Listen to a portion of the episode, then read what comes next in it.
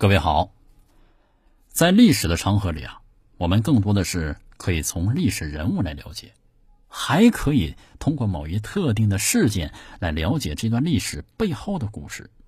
那接下来呢，我们就通过一棵树啊，这个树呢比较有名，这棵歪脖子树来了解一段历史。说起歪脖子树啊，我相信很多人啊一定会想起历史上一个非常重要的人物，谁呀？崇祯皇帝朱由检。天子守国门，君王死社稷。啊，这句话啊，是对于明朝两百多年统治的总结。那么，其中这个“君王死社稷”说的是谁呢？啊，就是我刚才说的这个人物，明朝最后一位皇帝朱由检，他吊死在煤山上的故事。那皇帝死了，当然皇帝有以前的叫什么叫驾崩，对吧？皇帝死叫驾崩。那么自古以来是件大事儿。正常死了没什么，但非正常死了呢，那关注度更加高了。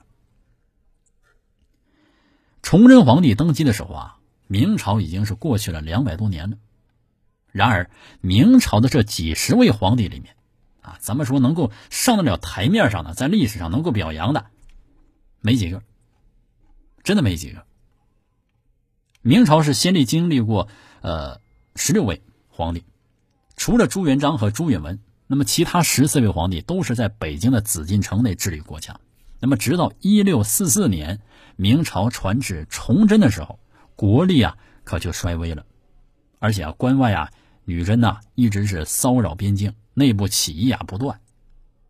但崇祯皇帝呢是非常敬业啊，兢兢业业啊，可惜千里之堤毁于医学啊。就算他做的再好，也挽回不了这座将要倾倒的大厦。啊，虽然是励精图治，但是没有力挽狂澜，挽救大明。那么大明皇帝就要灭亡了。所以说，大明帝国就要灭亡了。那么事到如今，想逃出京城是不可能了。怎么办？最后啊，闯王李自成。在一六四四年，率领大军杀入北京城的时候，崇祯皇帝也看清了明朝最后的结局。据说呢，他让自己的两位皇子先化妆逃，接着呢，为了避免后宫啊被侮辱，他又派人啊亲手怎么样杀掉了后宫的妃子和女儿啊！哎呀，多么残忍啊，全给杀了。然后带着几个太监跑到了眉山。眼看着后面追赶的人啊越来越近了，怎么办？此刻崇祯皇帝一是成为农民起义军的俘虏，二自杀。那这时候也巧啊，他看到一个歪脖子树啊，然后用三尺白绫自缢于眉山的一处歪脖子树上。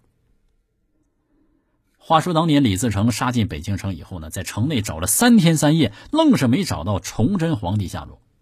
最后，啊，就发现了在眉山上的这棵歪脖子树上找到了。那么和他尸体一起的还有一块黄布，啊，布上啊有字儿，这个字呢都是蘸着血写的，啊，写书啊。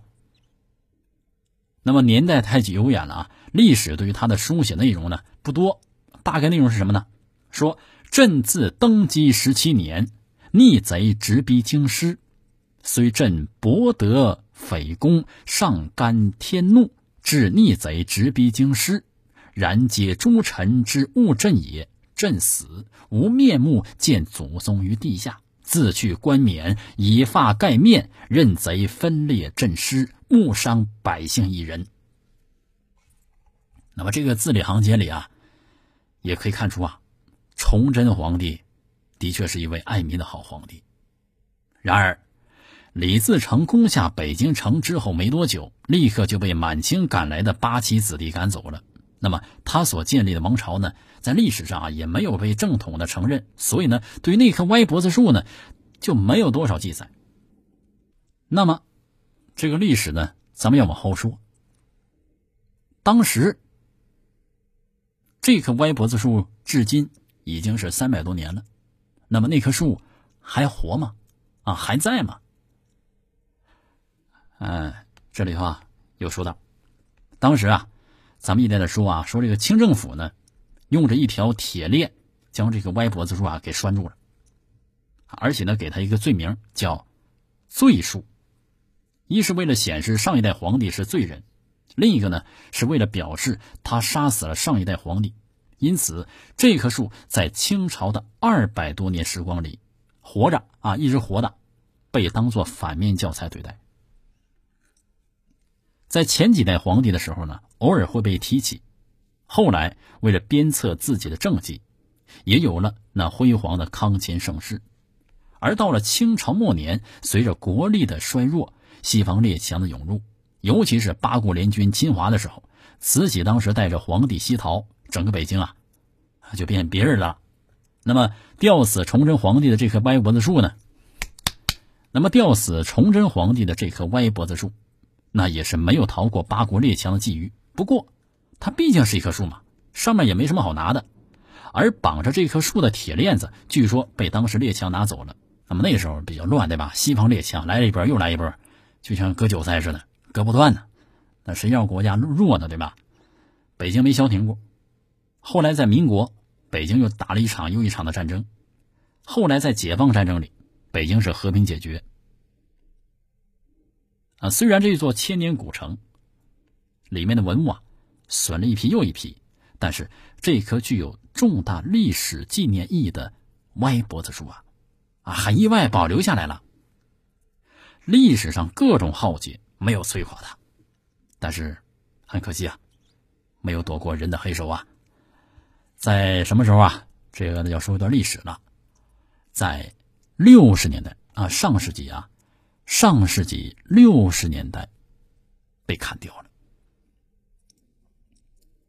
那么现在的原址呢，也有一棵古槐树，但是呢是在九十年代啊，就是上世纪啊九十年代从别的地方移植过来的。只是在树前呢还有一块石碑，上面刻写“明思宗殉国处”。所以说呢，这个歪脖子树啊。在当年没有逃过他的命运。按理说呢，这棵歪脖子树呢被砍倒以后啊，自然而然应该消失在历史长河里。不过呢，这个在这场动荡结束以后啊，开始对这个动荡中的迫害翻案。呃，虽然这棵歪脖子树呢只是普通的一棵，不过最后呢还是由于这个身份特殊。啊，最少呢，能够啊洗脱罪证的这个文物，再加上后来啊规划景区，把眉山呢就改成了景山。为了更好的吸引游客呢，工作人员也是尽可能还原它的历史价值。那么当年吊死崇祯皇帝歪脖子树的地方，哎，我刚才讲了，又重新种上了一棵新的大树。那么为了彰显它的特殊性，还给这棵大树呢树立了两颗石碑。刚才我讲的是一处刻有明思宗殉国处，而另一处刻着明思宗殉国三百年纪念碑。那么第一块石碑啊，很早之前就有。那么第一块碑啊，很早前就有了，刻写于中华民国十九年。不过，在那场浩劫当中被保护下来。书写人呢叫沈尹默，是民国时期的故宫博物院所立。而第二块啊，上面刻有“明思宗殉国三百年纪念碑”字样的，它有着近千字的碑文。那么碑文呢，内容是曾经的北洋政府教育总长的著名藏书家傅增湘所撰写。